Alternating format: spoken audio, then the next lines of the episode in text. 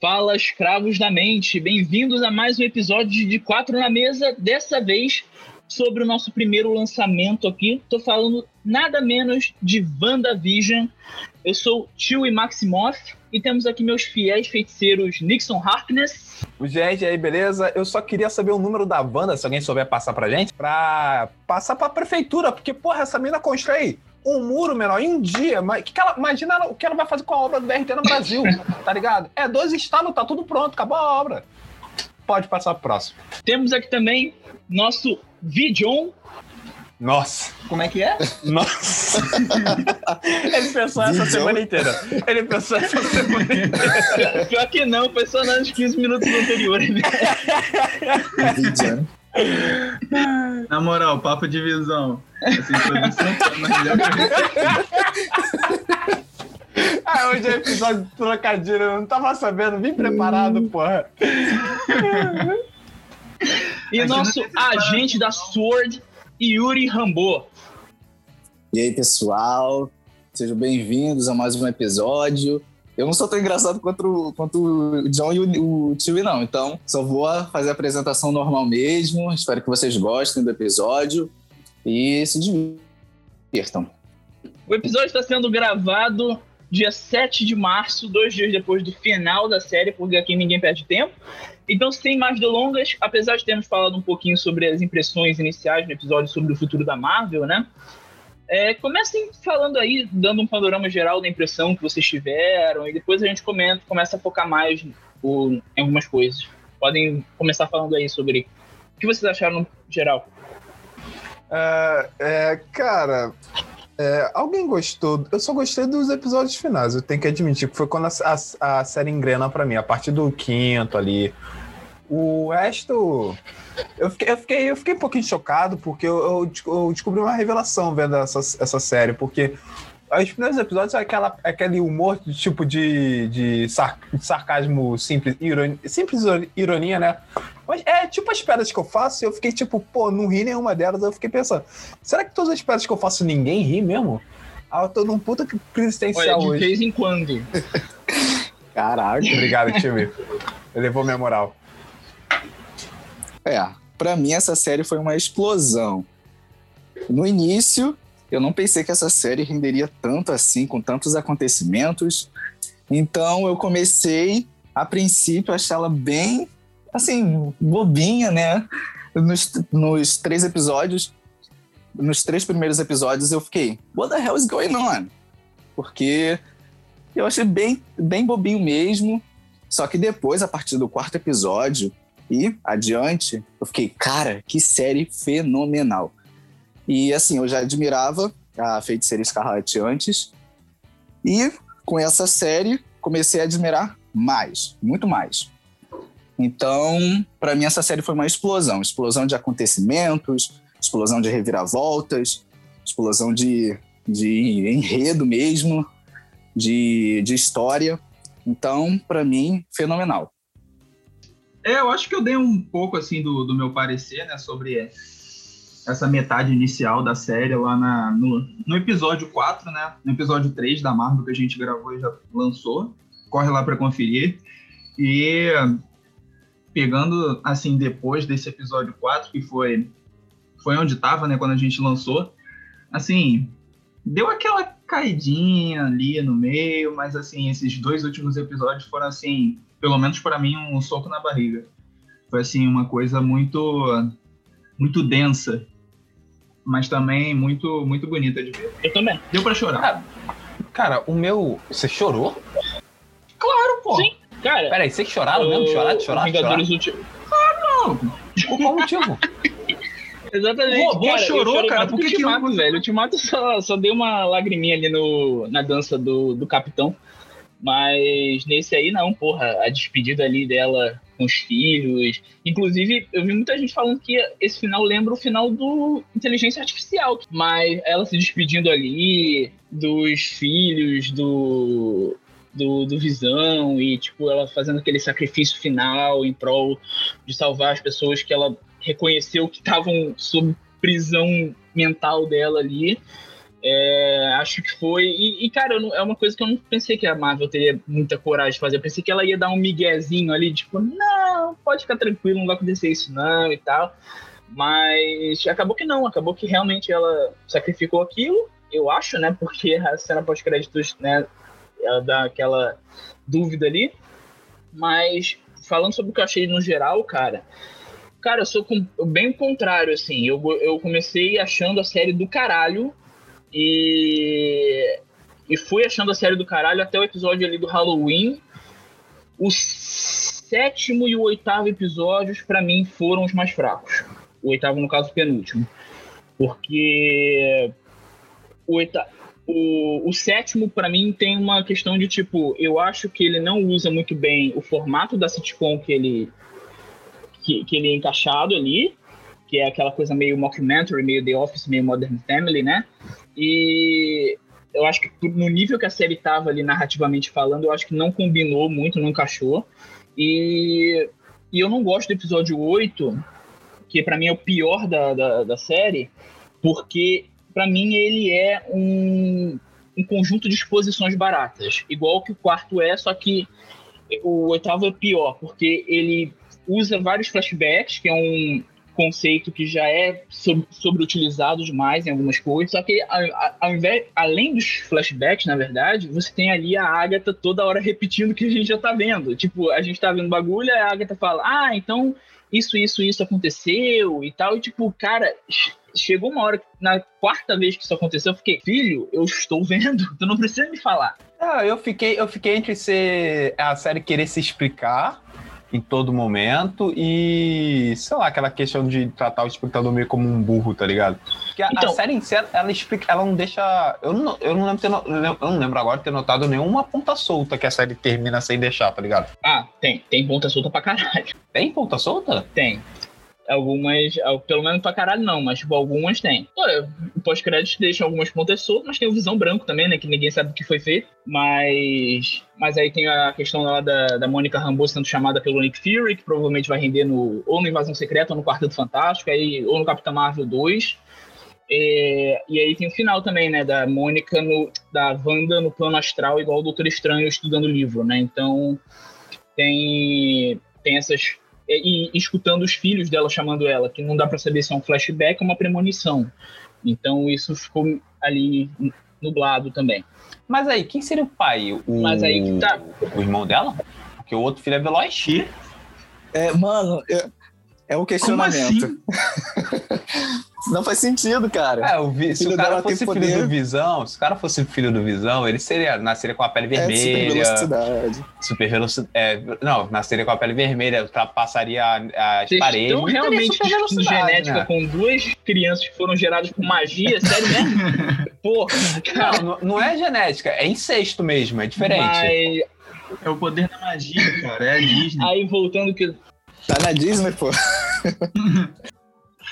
Não, literalmente, né? É da Disney agora. Aí voltando ao que eu tava falando, tipo, eu, eu acho o oitavo episódio muito positivo, o quarto também, que é, é o primeiro episódio que a gente não acompanha a sitcom, no caso, entre aspas, né? A gente acompanha a parte de fora ali do Rex, que eles chamam, e para mim é aquele negócio tipo, eles estavam com uma checklist ali na, na, na prancheta, aí a, a, a, cada cena eles iam falar: ah, não, ó, falta isso aqui, então a próxima cena vai ser sobre isso aqui, ah, falta isso aqui, a próxima cena vai ser sobre isso aqui. Então isso ficou meio uma coisa tipo, vamos cumprir as tabelas, sabe? Então eu não gostei muito desse lado do episódio 4 e principalmente do 8 que para mim não ofereceram muita coisa nova, a não ser respostas que podiam ter cozinhado um pouquinho mais ali. Ok, eu concordo com vocês de verdade. Mas assim, era uma coisa que. Tudo bem, essa é uma característica. Mas, John, assim, arruma sinônimos da próxima vez, por favor. Assina embaixo. É o quê? Arruma sinônimos da próxima vez.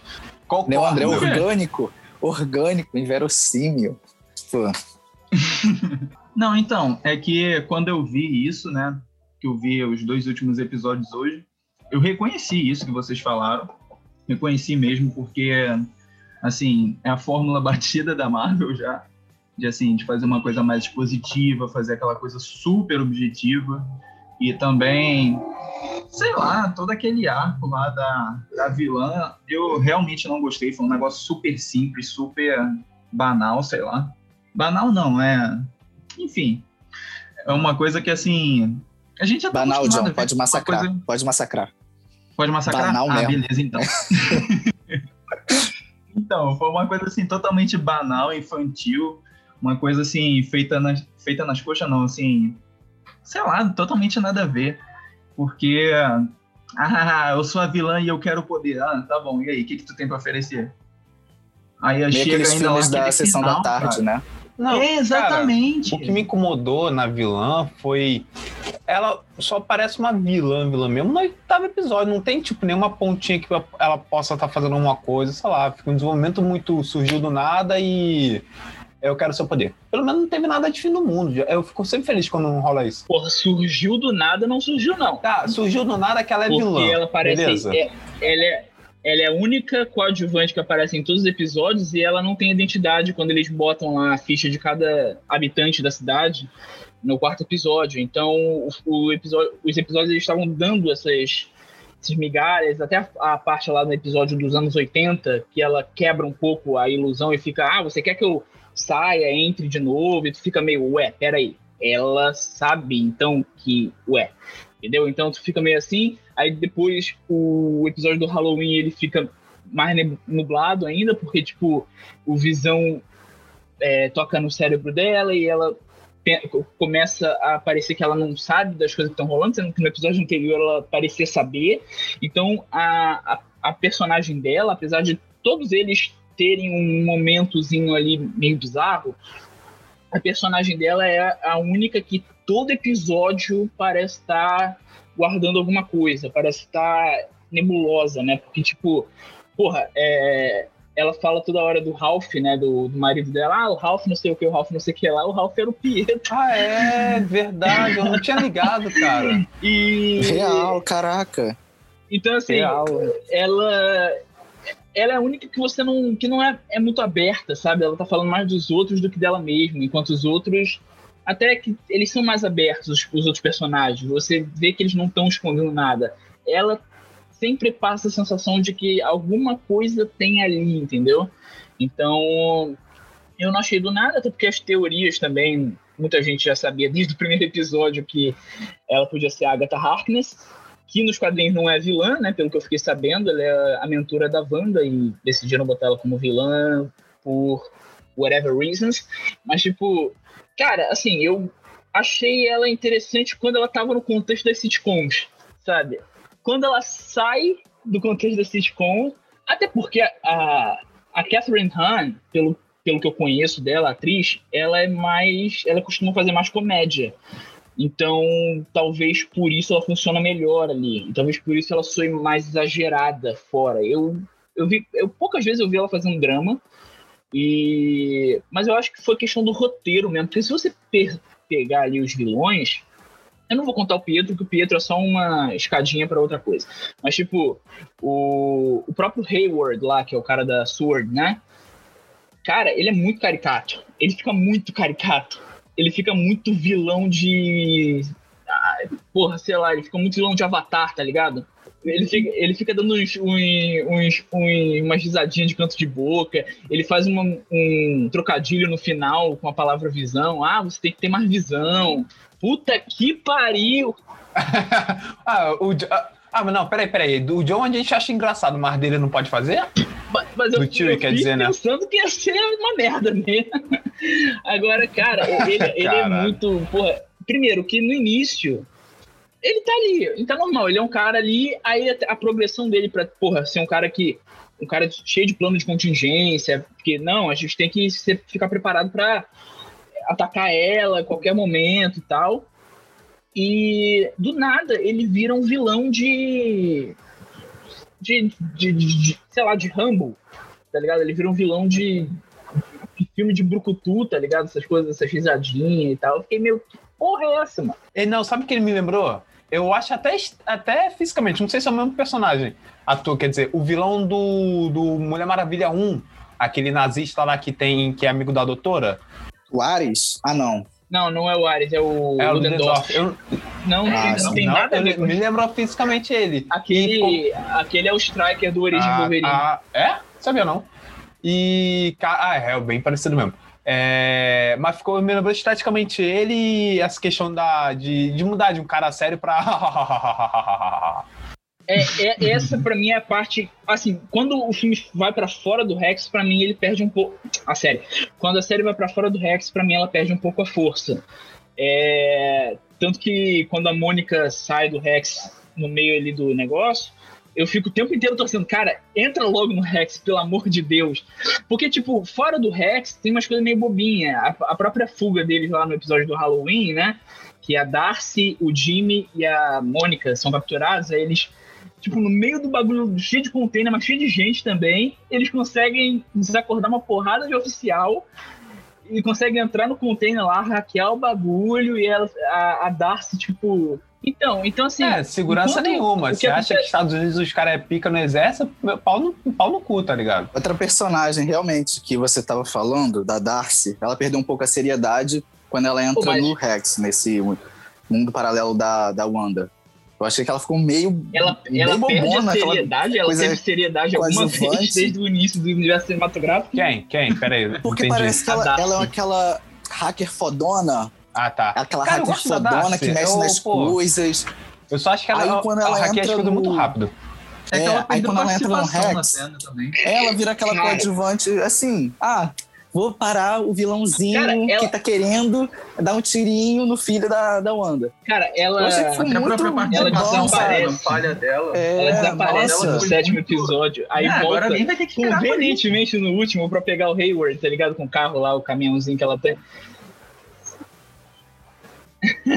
é tipo, É, nossa, eu fiquei, cara, que Exatamente, isso, cara. Veio do nada. Parecia que os, os, os roteiristas estavam falando, ah, cara, vamos dar um papel pra ela no final do- da, da série Pô, aqui. Ah, bota ela pra bater com a porra do caminhão de sorvete no, no, no caminhão de chips, sei lá, no, no carro do cara lá e acabou, tá ligado? Então, eu acho que ela poderia ter ajudado de uma forma assim, mais do, do próprio personagem dela mesmo, ser uma hacker, ajudar mexendo no computador, acionando alguma coisa. Não, ai, tô dirigindo um caminhão aqui, vou parar o vilãozinho. Pô, achei muito, porra, desperdício. Mas a gente, tá, a gente tá ficando muito no final. Eu vou falar uma coisa do, do início da, da série que eu acho interessante. Eu vi muita gente falando que o início não é interessante, inclusive o início.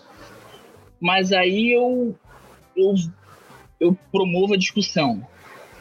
O impacto das descobertas posteriores não teria o mesmo efeito se começasse já revelando várias coisas entendeu? Eu acho que justamente o fato de começar ali um negócio que tu não tá, tu não tá entendendo porra nenhuma, tu, tá, tu parece que tá vendo uma outra coisa de outro lugar, de outro mundo, de uma, outro bagulho, e aí começa a ter essas quebras da realidade, meio filme de terror, meio além da imaginação, meio arquivo X, meio fringe ali, e tipo, porra, o primeiro episódio é todo aquela, aquele humor anos 50 de I Love Lucy e do Dick Van Dyke, que ela assiste lá no penúltimo episódio. É, e você. Só, só uma paradinha aqui, que você realmente acertou, parabéns. Porque no, no episódio 3, né, que a gente fala da Marvel, você fala que é referência a I Love Lucy. Sim.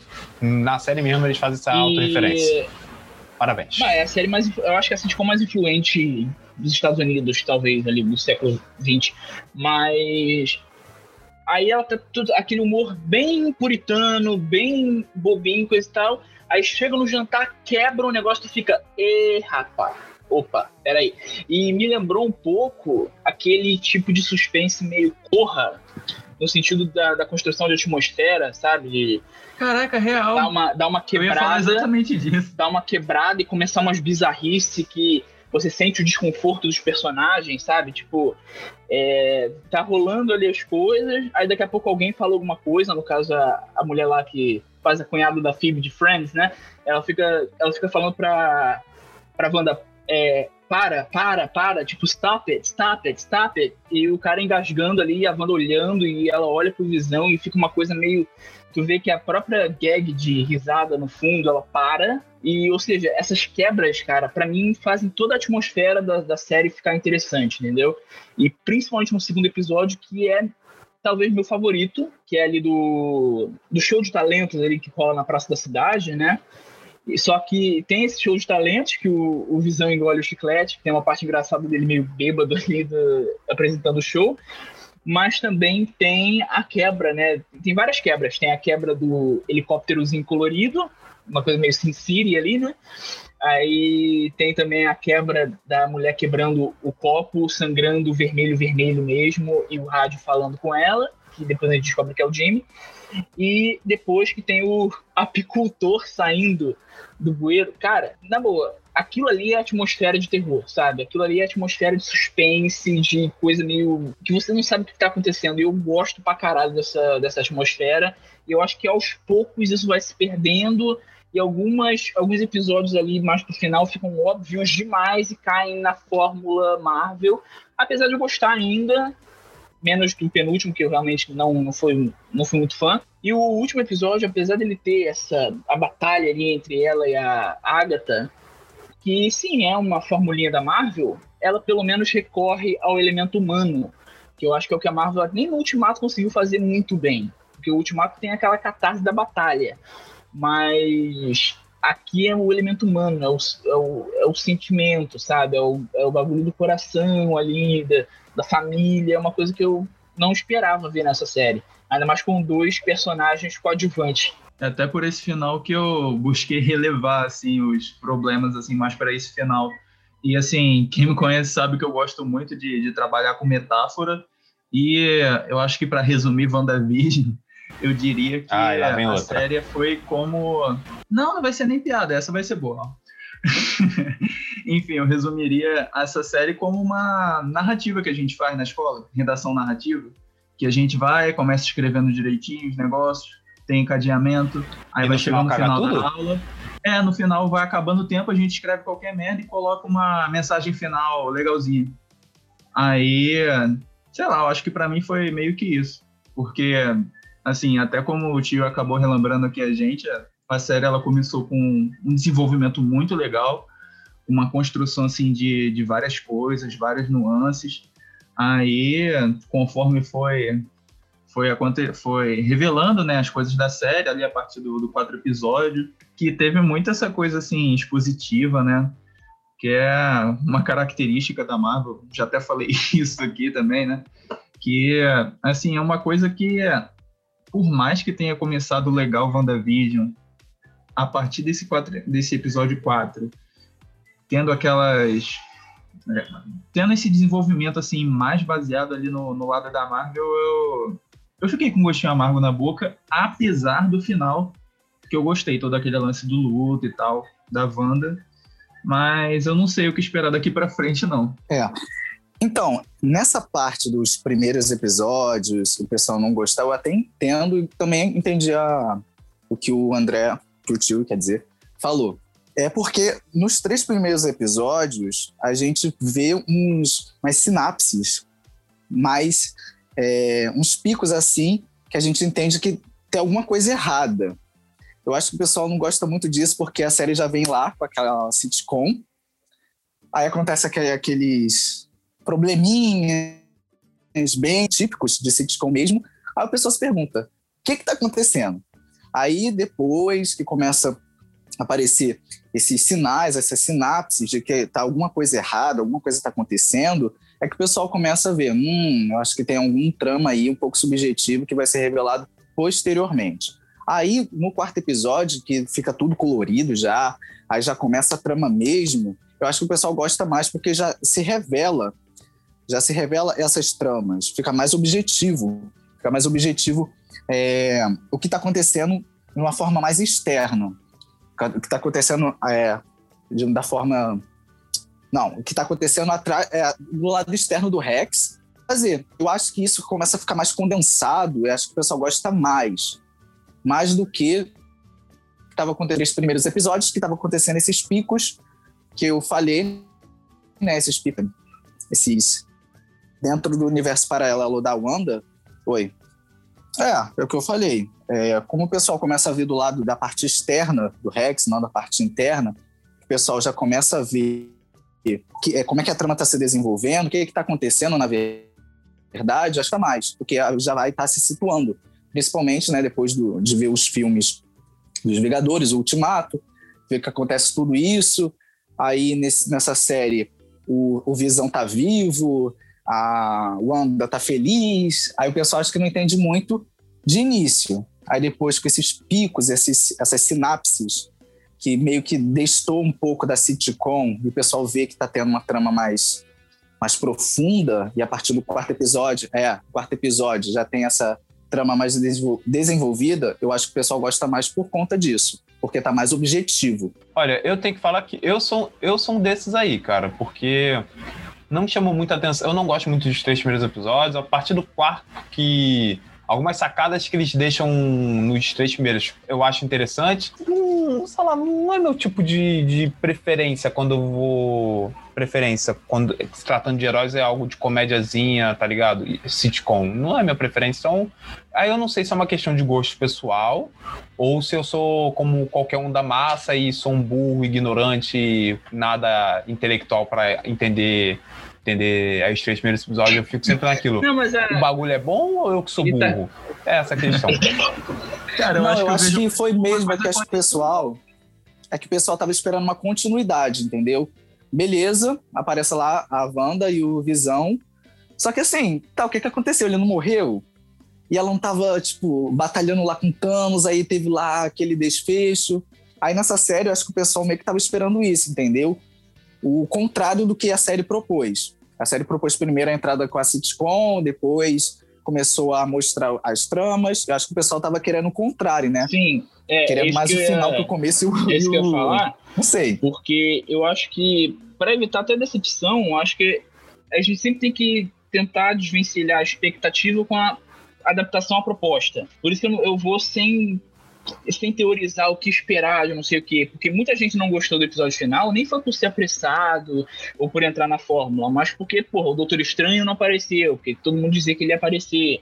Ah, o Pietro não era o Pietro. O, o Mephisto não foi o vilão. Caraca, verdade. Um monte de gente fez teoria. muitas teorias caíram por terra e muita gente ficou decepcionado. Mas aí que tá. A questão é de se desvencilhar um pouco das expectativas e, e tipo, chegar na série e falar: série, me leva, tá ligado? Me leva. Me leva, me, me, me leva, me que eu te quero, me leva. Eu sabia que alguém ia fazer isso. é, e, e, e, o. Cara, o início do WandaVision que o Yuri falou, dele já te jogar numa sitcom com visão ali, eles felizes, tipo, o que que tá acontecendo? Me lembra um pouco, e eu vou ter que fazer jabá pra minha série querida do coração Lost, me lembra um pouco Lost, é essa, essa, essa coragem de, tipo, eu tava todo mundo perdido no começo. Não, não, pô. Essa. Também. Não, não deixa de ser. Essa coisa de. Cara, não tem background aqui. O background vai vir depois. Tá ligado? Aqui, olha, já fica na ilha aí, o cara tá acordando no meio da floresta de bambu, todo mundo tá quase morrendo ali na, na praia, tá ligado? E aos poucos tu vai descobrindo como é que tá todo mundo vivo ainda com aquela porra daquele desastre fudido, entendeu? E o que, que tem naquela porra daquela ilha, o que, que tá acontecendo ali e tal. E eu gosto muito dessa sensação de, tipo, a gente não está no controle da história, a história tá levando a gente, tá ligado? Eu gosto muito dessa coisa de, tipo, e descobrindo aos poucos e reunindo as peças do quebra-cabeça. Eu gostei muito dos dois, dos três primeiros episódios, porque justamente eles têm coragem suficiente para chegar para o público e falar: olha, a gente não está aqui para oferecer o que tu quer ver. A gente não tá aqui para fazer igual o Ultimato, que botou o Capitão América empunhando o martelo do Thor. A gente tá aqui para contar a nossa história. Então, toma a nossa história. Foda-se vocês. Exatamente. E pra mim, a obra de arte tem que ser isso mesmo, irmão. Eu caguei. Tipo, filho, a obra é minha. Caguei pra você, tá ligado? Pode ser ruim, pode ser o que for. Até o Zack Snyder mesmo. Tipo, eu não suporto as coisas do Zack Snyder, mas ah, tem que ser CGI, festival CGI ruim mesmo pra tudo quanto é lado. Acabou, essa é minha obra, entendeu? Então, ok. Acho até isso respeitável. Mas eu gosto dessa coragem da, da série te meter ali no meio do caminho, fazer algumas referências ali com. Essa coragem, pelo menos, é, inicial. Né? Fazer né? referência ali com os comerciais, bem dignos da época, com uma técnica da época, câmera, efeitos práticos, é, manipulação de montagenzinha ali, meio tosca. E aos poucos você vê essa evolução da época, né? O segundo episódio é o mais óbvio, né? Porque fica a cores no meio do episódio.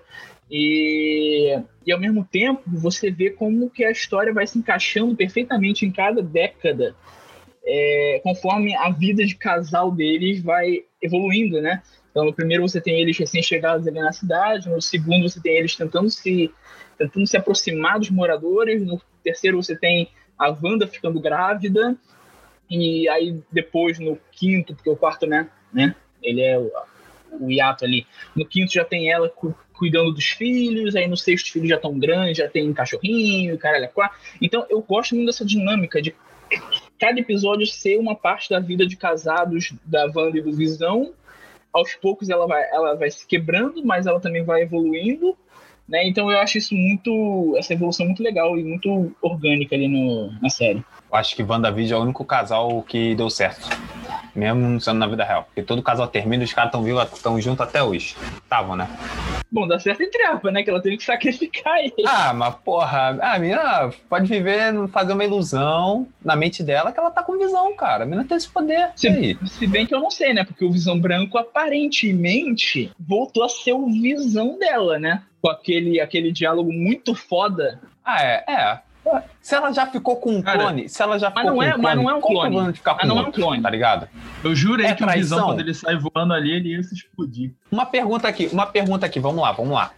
É traição ela ficar com o clone do Visão? Mas não é um clone. Não é um clone. Cara, é aquele Essa- papo lá, o mesmo barco. Não tem essa não. Isso.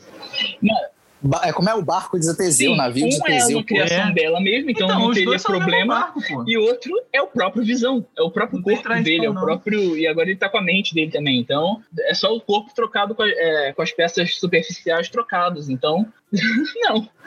Mas aí, aí que tá a dúvida, né? Pra onde ele foi? Porque, tipo, ele recuperou as memórias, aí depo- de- depois deu um pinote e foi embora, tá ligado? Tipo, ué. Então isso tá muita gente Eu teorizando. pensei que ele ia se explodir, cara. Que trágico, cara. Eu jurava que ia acontecer isso. Porque. É o quê? É, explodiu a mente dele, aí ele explodiu não, porque, não é nem por isso. É que ele falou: a minha missão principal é destruir o Visão. Aí ele vai, não, então, cara, tu é o Visão. Ah, eu o Cara, Visão, tá bom. Cara, eu falou. achei. Isso me lembrou muito o final do Doutor Estranho, que o Doutor Estranho dá aquela, aquela jogadinha com o Dormammu, né? De tipo, voltar o tempo inteiro e tal.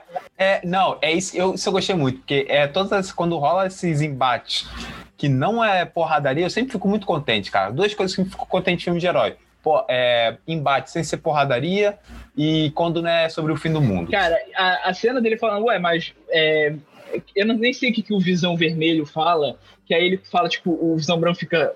Peraí, disserte.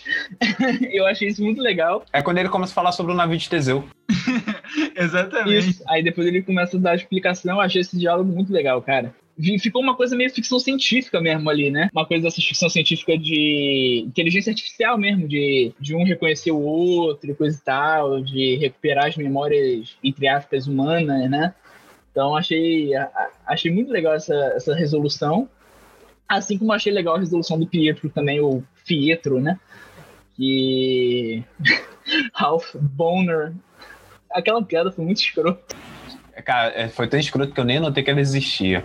Ah, é, um ponto que eu gostaria de, de retomar, que o Nixon e o Buda, eles levantaram, né, e o tio, ele acabou aqui dando o parecer dele, é que, assim, a minha hipótese é que é a própria, própria visão da Marvel, né, sobre o que as pessoas esperam, porque esse lance que as pessoas ficaram, assim, sem entender o que estava acontecendo, é uma coisa totalmente distante da Marvel, né, porque as pessoas estavam esperando, né, aquela coisa super arrumadinha.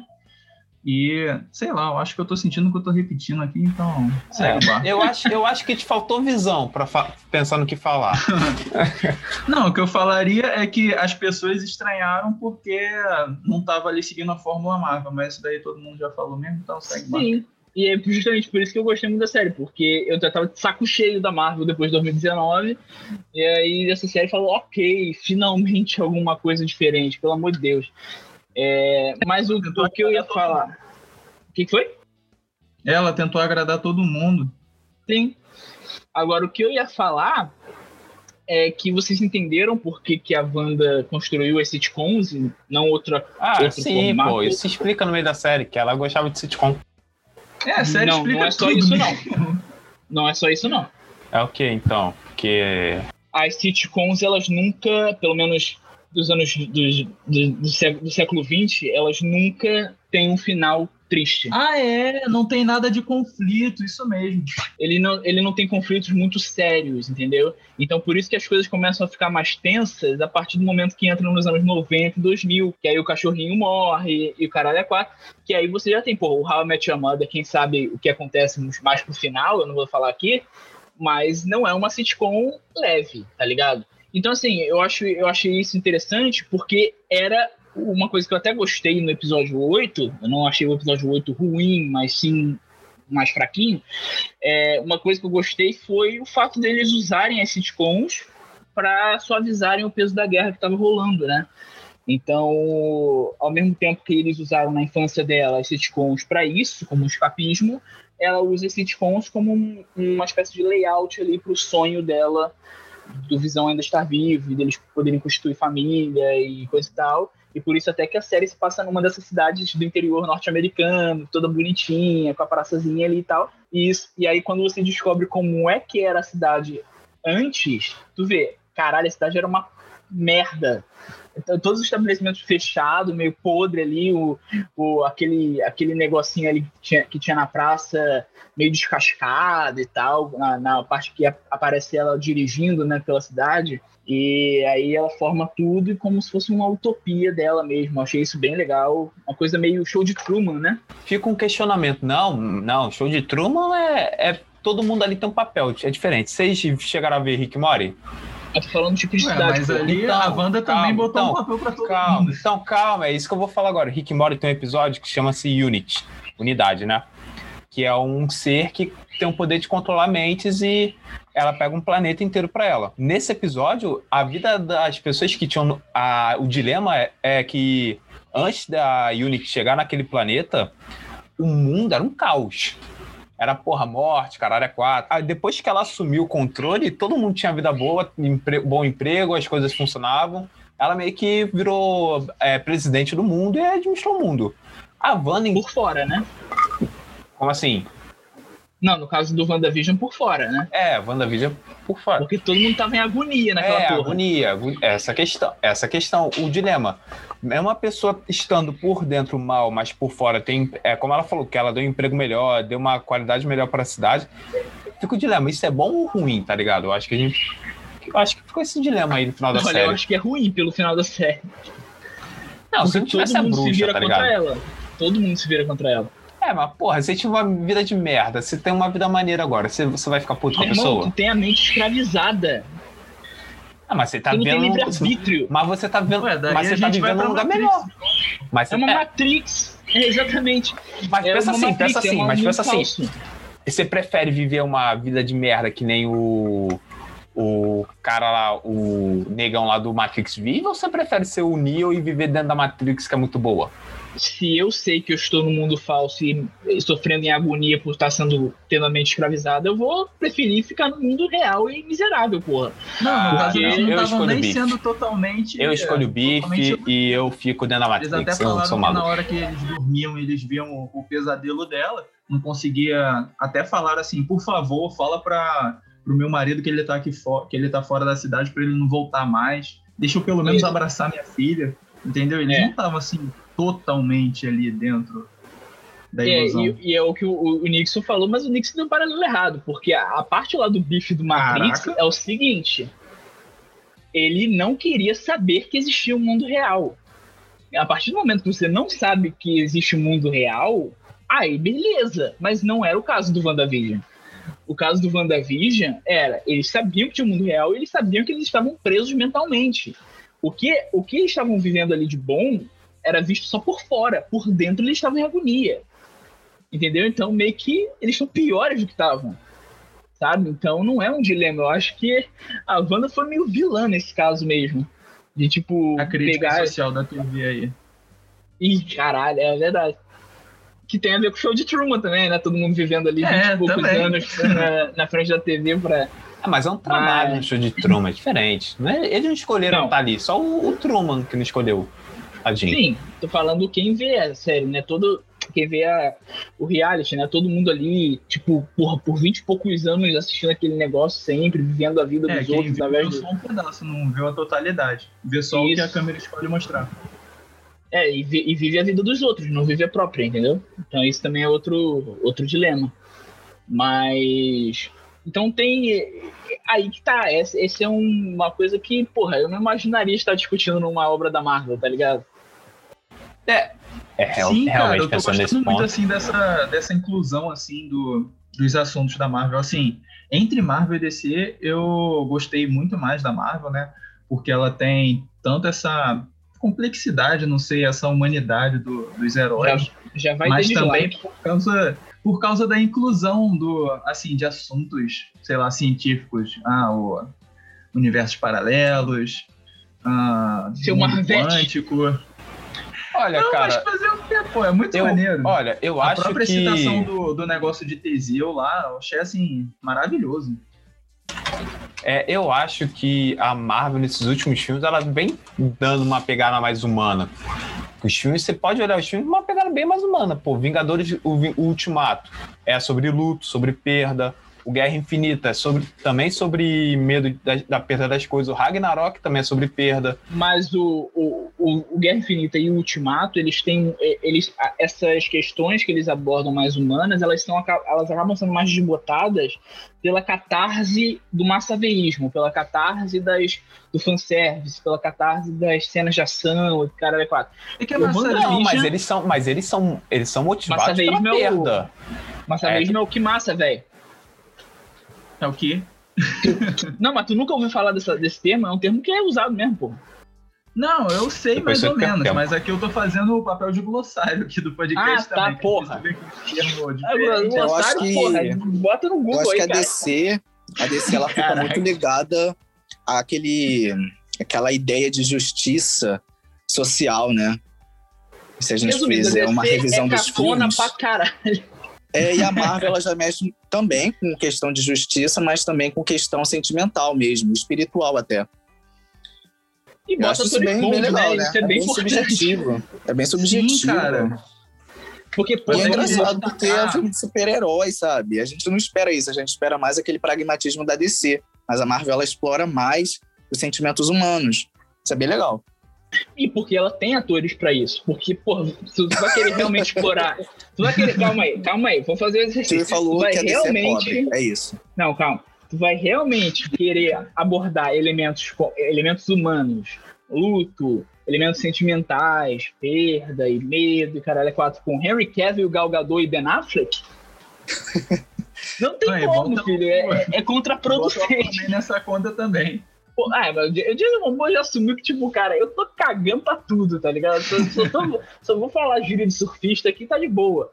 Mas o, porra, os outros, cara, o Zack Snyder todo sombrio lá, e tipo, o Ben Affleck com aquela mesma cara de tacho que ele tem desde o Armagedon, mano. O Harry Cavill com aquela cara de dor, mostrando os peitão. Nossa, exala testosterona. Olha só E meus músculos. A, Mas você não a passaria a mão no peito dele? Vai dizer que não, Buda. Porra. Não, quem não quer? Sem dúvida. Quem não Pô, quer? Só de passar a mão já quebra o braço. A Lois então. Lane. Não, a Amy Adams não tava interpretando naquela cena. Que ela passa a mão nos peitos dele. É o sonho de todo mundo. E, e a Gal Gadot sempre com aquele olhar 43, né? Que parece que ela tá tirando foto pro Tinder. Então. Aham. Então, assim, cara, não tem. E aí tu pega a Elizabeth Olsen, que, tipo, podia ser qualquer coisa, igual as irmãs dela, já polemizando aqui, porque fizeram Full House e depois fizeram um ou outro filmezinho de sessão da tarde acabou. Mas, não. Ela virou uma atriz. A Elizabeth Olsen virou uma atriz. Então, Cara, eu pensei que ela fosse mais velha que as gêmeas. Ela é mais Não, não. nova. ela nasceu em que- 89. Full House já tava, acho que na quinta, sexta temporada, eu acho. E, e cara, ah, eu gostei muito da Elizabeth Olsen nesse, nesse, nesse- nessa série. E eu fiquei muito puto da Marvel não ter explorado ainda essa, tanto essa mulher antes, sabe? Porque ela é muito foda, cara. Eu não, É um dos personagens mais disso. fortes, eu acho. Sim, sim, mas tô falando assim, até interpretativo mesmo, né? A, Sim. a, a própria Elizabeth Olsen. Porra, ela tem umas horas que ela. Nessas quebras mesmo de. Ah, ela tá dona de casa anos 50, recatada e. beleza? Aí daqui a pouco quebra o negócio, e aí, tipo, o olhar dela muda, a parte que ela tá meio fodida da cabeça, que ela tá é, triste, de luto, e caralho, é quatro, que ela, ela tem aquela, aquela fúria no olhar, né? Aquela coisa. Ela, eu acho ela muito foda nesse filme. E eu achei o Paul Bettany muito engraçado, inclusive. O que eu não esperava. Ele funciona para humor também, né? Que nem o, é. o Thor. É, e, e cara. Ele é bem quem, flexível. Quem acompanha a carreira do Paul Bettany desde Uma Mente Brilhante, Código da Vinci, pô, o cara não. Não, nunca fez papel de humor, pelo menos não que eu me lembre. Ele fez aquele filme ruim também, baseado em quadrinho Legião, Padre, aquelas coisas lá. E ele nunca fez um papel assim cômico, pelo menos não que eu lembre. E ele tá muito legal, cara. A cena do primeiro episódio lá, que a aquela a coroa lá vai abrir a janela pra cozinha e ele tenta distrair ela e ele começa a cantar uma música dos anos 50. Pô, e aquela cena eu achei muito legal.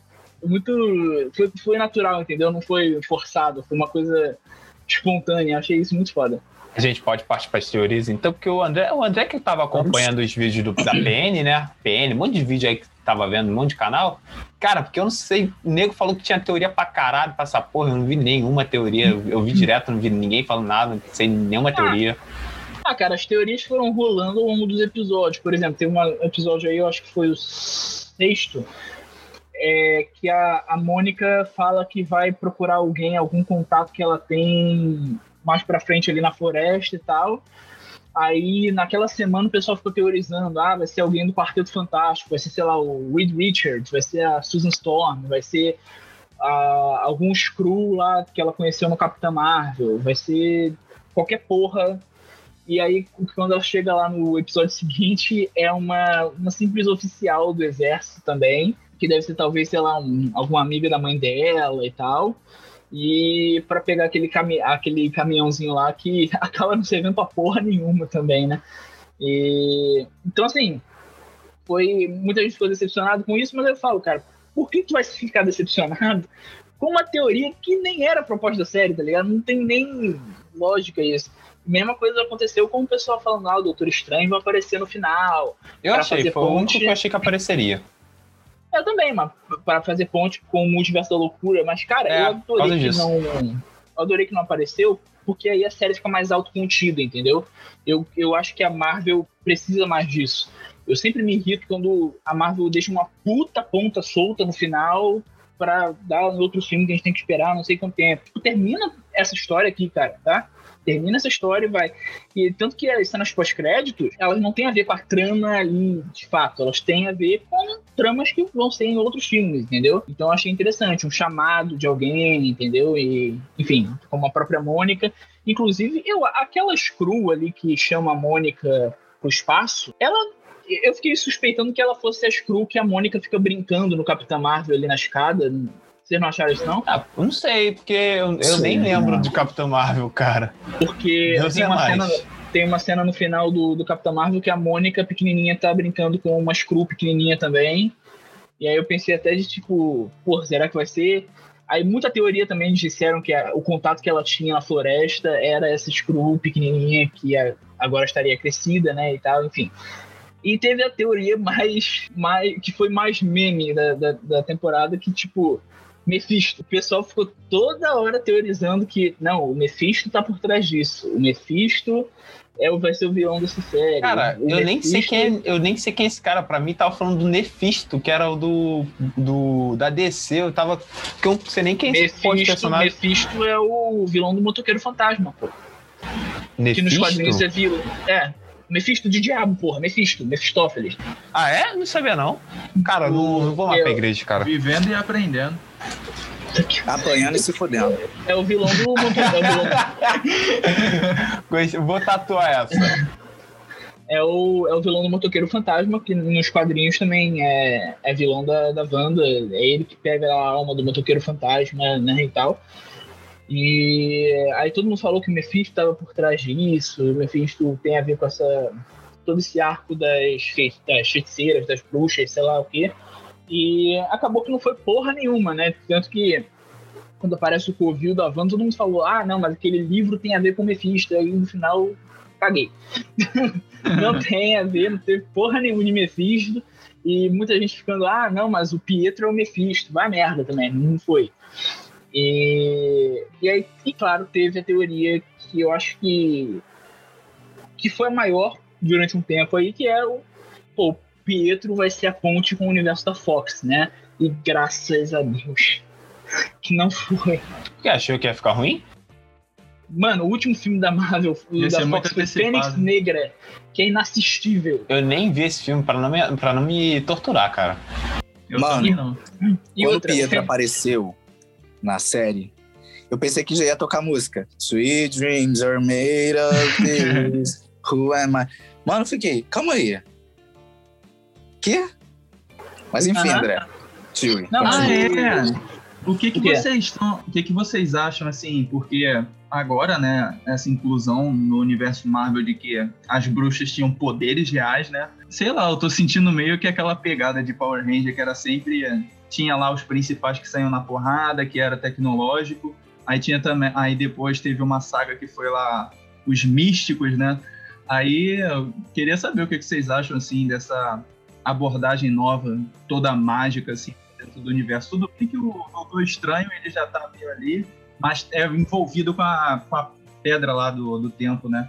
Agora que é uma coisa mais assim, tá bom, viu a magia, e aí, como é que vai ser? Cara, vocês mim o universo, uni- o universo de quadrinhos é. Pra mim é Mortal Kombat. Mistura ciborgue, samurai, deus e, e ninja É. e não sei o que, não sei o que lá, réptil, bípede, é, fantasma, feiticeiro e demônio e caralho é quatro e enfim. Mistura uma porrada de coisa, mas então tem Cara, o- eu não tenho mundo- pro- Tipo, Fala, eu não tenho problema com ter bruxa, eu só tenho problema com as bruxas não poder sair na mão também, porque, porra, a a Wanda viu que, pô, eu não posso fazer magia porque no lugar que ela tá, ela fez a runa aqui, meteu uma runa antiga, né? Sempre tem a runa antiga perdida por aí. Que eu vou fazer, um- eu vou tentar achar de dinheiro. Se alguém achar de dinheiro, me fala, tá, gente? Que ela não pode fazer magia lá no local. Cara, mete um socão na cara da mina, porra. Qual o problema?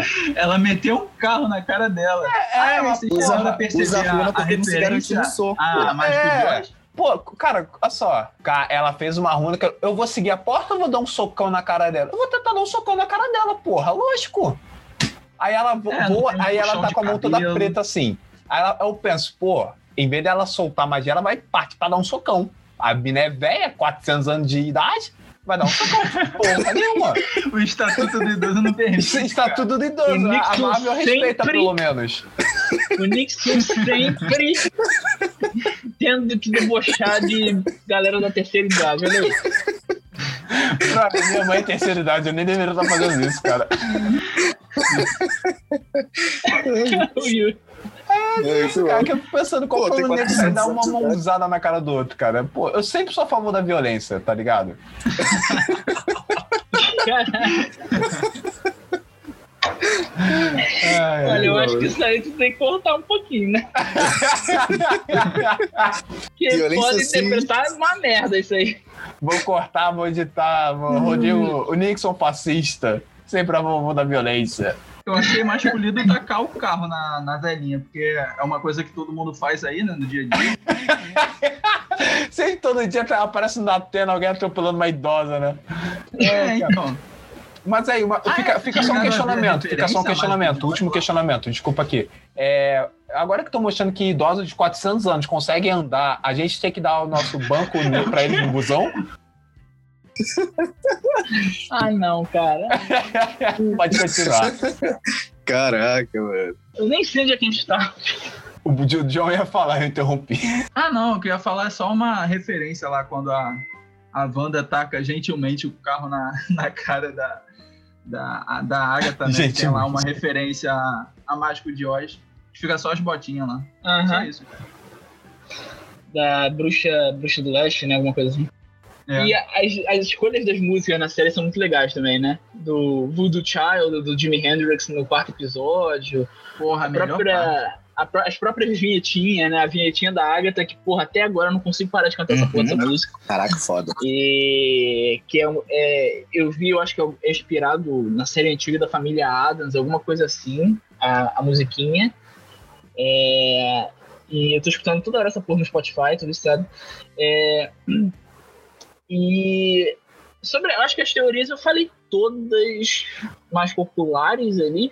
E assim, só continuando, que eu fiz esse parênteses da musiquinha, mas só continuando o bagulho do Pietro, né? Cara, e não só porque o Fênix Negra foi um filme ruim, mas é porque também, porra, o Fênix Negra se passa nos anos 90. O, o universo da Marvel tá, tipo, 2020 e pouco já, tá ligado? O Então- Pietro correu pra caralho, pô. Passou, ultrapassou o tempo. É, o tempo é relativo, pô. É, Pega ok. essa, André. Mas graças, graças ao senhor que não uniram essa porra desses universos, que, cara, Fox já foi, cara. Apesar de eu achar que a Disney não vai fazer um grande trabalho com os X-Men, Fox já foi. Mutante foi lançado? Eu não, não lembro. Foi, cacete. Foi? Nossa senhora. Eu até vi, inclusive. Mas. É bom?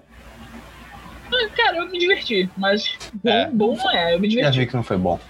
Aí uma outra teoria, na verdade, né, que agora que eu falei dos mutantes, é que essa, toda essa parada que a Wanda estava fazendo ia começar o preconceito da população, entre aspas, normal, ou trouxas, né, para usar o termo de outro universo, é, começariam a ter esse preconceito, esse receio com pessoas com poderes, né? E isso e que isso poderia inspirar aí a, os conflitos que vão acontecer nos futuros X-Men. Então achei isso interessante, porque na, na cena final que a Wanda tá saindo da cidade, que tá todo mundo olhando para ela, meio tipo, olha o que tu fez, caralho, entendeu? É, então, Ela saiu da cidade pra ir pra Hogwarts aprender magia, que ela tá precisando. E então eu acho que acho que é ali que vai começar, entendeu? Essa talvez, não sei. E aí tinha outra, tem outra coisa, né, que estão dizendo agora que vai ter os novos Vingadores aí, né? Vai ser formado pelos dois filhos dela, que aparentemente vão voltar em algum filme aí.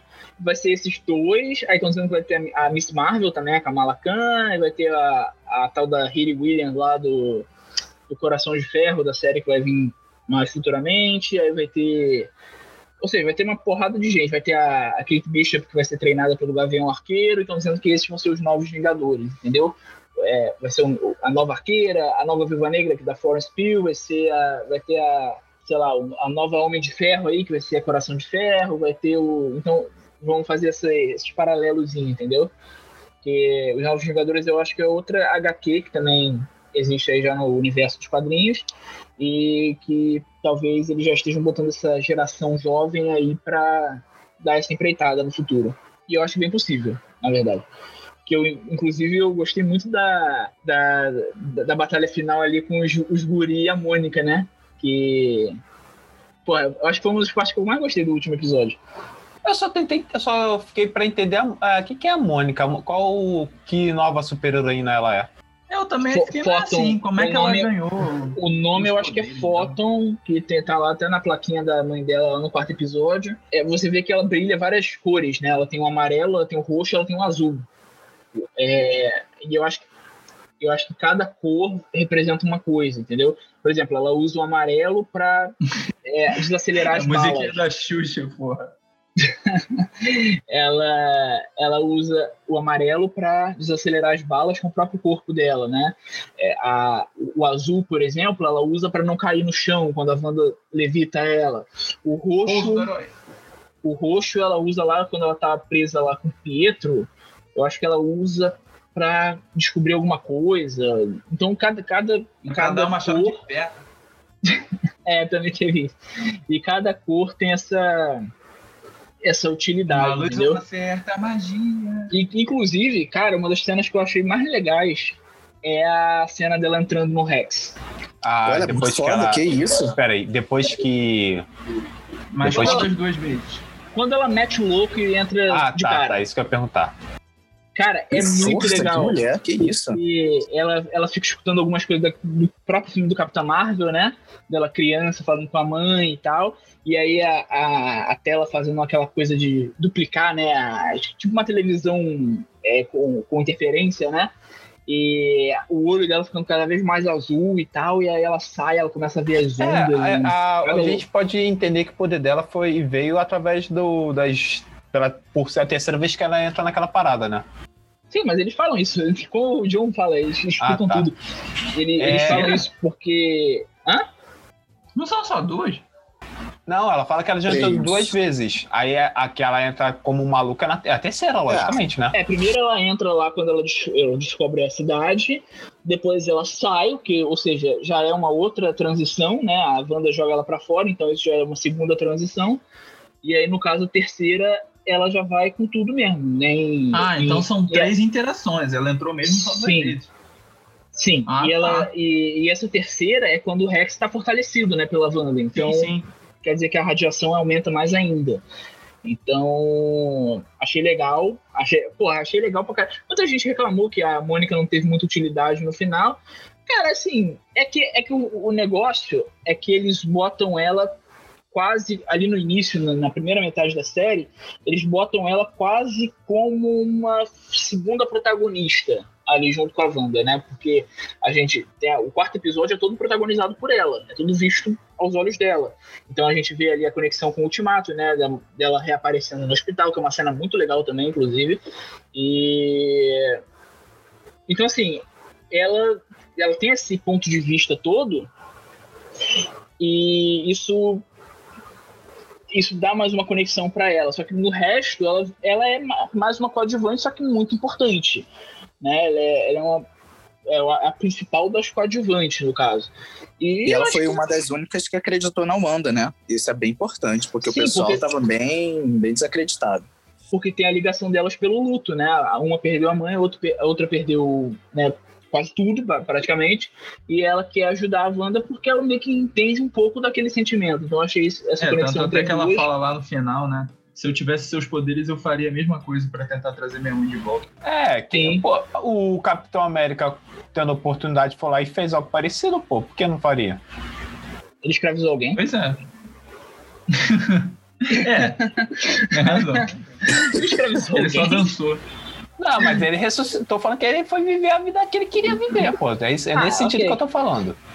Mas eu acho esse bagulho do Capitão América meio zoado ainda. Mas, enfim.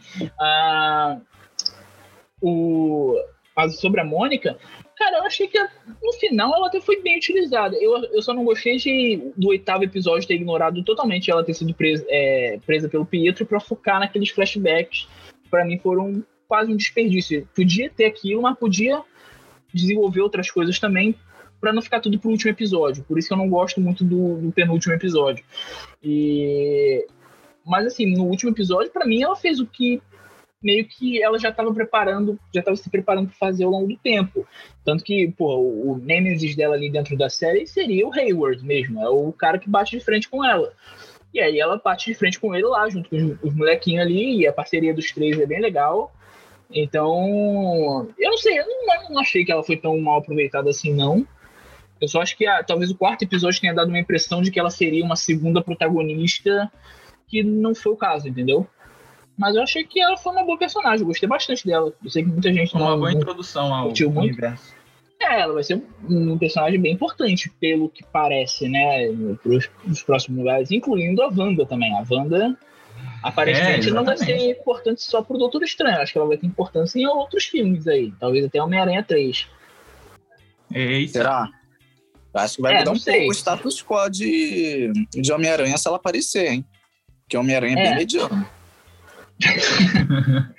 Caralho, os caras zombam do melhor Eu herói não da vou- Marvel. Vai Eu tomar não, vou no nem, eu não vou nem comentar do Thor aqui pro Yuri não começar a hatear. Não, o que, eu, o que eu tava, muita gente tava discutindo também, como uma possível teoria, é que ela seria uma vilã do Doutor Estranho 2. Só que o pessoal esquece que já tem um vilão programado pro Doutor Estranho 2, que é o personagem do Steel Etel Age of War lá, né? Que é o, é o Mordo, que é- era aliado no primeiro e depois se virou contra os, os feiticeiros, né? Ah, é verdade. E e, e, eu, e tem uma teoria que eu já concordo mais, que é talvez a Wanda seja aquela vilã temporária, entendeu? Ela seja aquela vilã que começa o filme sendo meio que uma vilã, porque ela. Nem uma vilã, uma antagonista, né? Um obstáculo. E ao, talvez no meio do filme eles vão se unir ali, a Wanda vai. Ah, vai, vai... ser? A mesma coisa do Vingadores da Era de Ultron? Começa vilã e vira herói. Não é vilã, é uma antagonista. Não, mas se for isso, eu vou achar muito, muito vacilo, cara. É, Tony Stark fez merda pra cacete, aí agora vai botar a Wanda de vilã? Ah, eu. Vilã e antagonista não são a mesma coisa, rapaziada. Porra, não, o... tudo bem, mas aí o pessoal vendo tudo na dualidade, né? Ah, ela não é mais a boa mocinha. Então, mas por isso eu tô falando da, da, antagonista temporária. Vai ser uma pessoa ali que vai se desencontrar com o Doutor Estranho, até porque eles nunca se encontraram no universo até agora, eu acho. E vai ser um crossover aí de, de primeira vez, assim, né? E talvez vai ter esse desencontro ali, mas aos poucos talvez ela vai ser uma uma buddy movie ali, vai ser um buddy movie com o Doutor Estranho e a e a Wanda e estão dizendo aí também que a Agatha pode voltar por causa do que ela do que a Wanda diz no final, né? Que ela saberá onde encontrar ela. Nossa, que final horrível. Final horrível? Qual final horrível? Ah, eu não gostei não dessa parte do da Wanda, ah, você vai ficar aqui presa agora, que não sei o que. Sei é lá, foi um final muito bobinho. Eu Sim. não achei bobinho, não. Achei bem cruel do por parte da Wanda, inclusive. Mas. Não, tudo bem, foi cruel, mas aí a Agatha ficou tudo naquele. Ah, então é isso aí. É, claro, e, aquele, tava, e aqueles... tava afetada já, pô. E aqueles diálogos toscos. Ah, mas você vai ah, precisar ah, de mim. Ah, se eu precisar, eu volto. Nossa. A, a Wanda, a Wanda só derrotou a Agnes, a Agatha, no caso, é porque a Agatha ensinou os Runners, né? Então, de certa forma, ela pode precisar da Agatha, sim. Então, Não sei nem como é que ela conseguiu anotar tão rápido as letras. Mas é aquilo, ah, pô, se ela já vai ter o Doutor Estranho, como é que ela vai precisar da Agatha se o Doutor Estranho é o Mago Supremo? Mas enfim. Ah, o né, Mago o... Supremo é ele? Cara, deve ser. entender, sim. Ah, rapaz, agora, agora tudo faz sentido, agora as peças se encaixaram. Olha aí. Agora entendi, agora saquei. Não, mas o. Eu, cara, eu gostei, eu só achei um furo, né? Porque se o Rex depois some, como é que a Agatha fica presa? Ah, ela deve criar um mini Rex pra ela, ou deve deve criar um, sei lá, cara. Na cabeça dela, tá ligado? 24 horas. A gente falando do Rex é que eu tô imaginando o dinossauro do Toy Story. Eu não quero usar a cabeça! ah, essa frase é muito errada. é muito, é pega mal, né? Não, mas. Então, tem essas teorias, cara, de coisas que vão acontecer em futuros filmes e tal. E é basicamente isso. Então é isso, né? Esse é o episódio por hoje? Vai terminar aí. Ninguém vai querer Conclusão. falar nada. Conclusão. Wanda Maximoff é a maior fanfiqueira de todas. É isso. Resumo. Ela viveu a própria fanfic, né? Caralho. É. Bora, bora acabar então dando as notinhas rapidinho. Pode ser. Qual a nota pra sair de vocês? De 1 a 5. 0 a 5. Hum, 4. Também dou nota 4. Eu vou dar, cara, casa do início, dou 3,5. 3,5 para 4, 4. 3,5. Não me empolguei muito, mas gostei. É, eu vou dar, vou manter os, os outros dois aí, eu vou dar 4 também. Para mim, a melhor coisa do MCU desde o Guerra Infinita. E a melhor surpresa desde o Pantera Negra, né? Porque essa coisa de é, desenvolver personagens que antes eram coadjuvantes, dar um arco próprio para eles e tal. Então isso, para mim, é o que o Guerra Infinita não foi uma surpresa, ele foi uma continuação lógica. Então, gostei muito da série, gostei mais do que eu esperava, porque eu nem nem ia, nem tava com muita vontade de assistir na, na real. E agora basta esperar aí o Falcão e o Soldado Invernal, com o retorno do Falcão e o Soldado Invernal. E Quem diria? Pra... Que eu acho que também vai ser uma série divertida e a gente provavelmente vai comentar aqui também, né?